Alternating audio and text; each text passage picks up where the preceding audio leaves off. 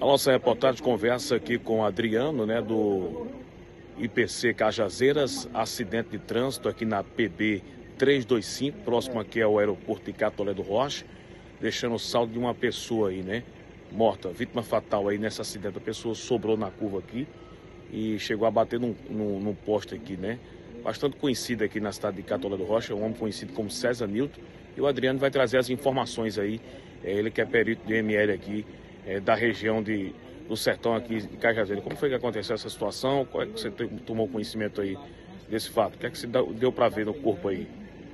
É, o, a gente viu que o condutor vinha sentido Brejo Santo, Catolé do Rocha, pela, por essa rodovia aqui estadual, e sem motivação detectada, ele sobrou nessa curva, fez um deslocamento por essa vegetação fechada, até colidir com um poste, certo? Foi não foi verificado colisão com outro veículo, colisão com algum tipo de animal.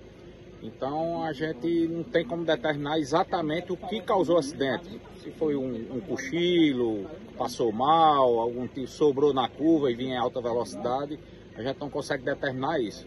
Mas a dinâmica do acidente é essa que eu falei. Tá, obrigado, Adriano. Vou conversar aqui com o irmão da vítima. Cadê o irmão da vítima? Rapaz aqui, né? Lamentável acidente aí com o seu irmão agora, né?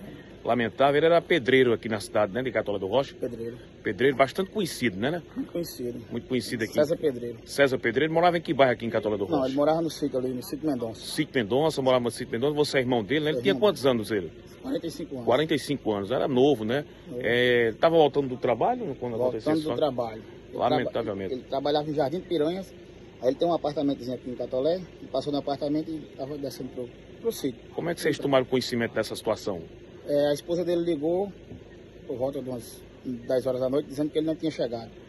Aí ele ligou lá pro vizinho lá da, do prédio que ele tinha aí, do apartamento. Aí ele disse, não, ele saiu de 7 horas, de 7, 7 e pouco. Aí, como ele não tinha chegado, a gente começou a procurar. Procurar aí. Agora de uma hora da manhã, o cunhado dele encontrou ele. Lamentavelmente, né? Isso. Deixar os sentimentos aqui, a família, né?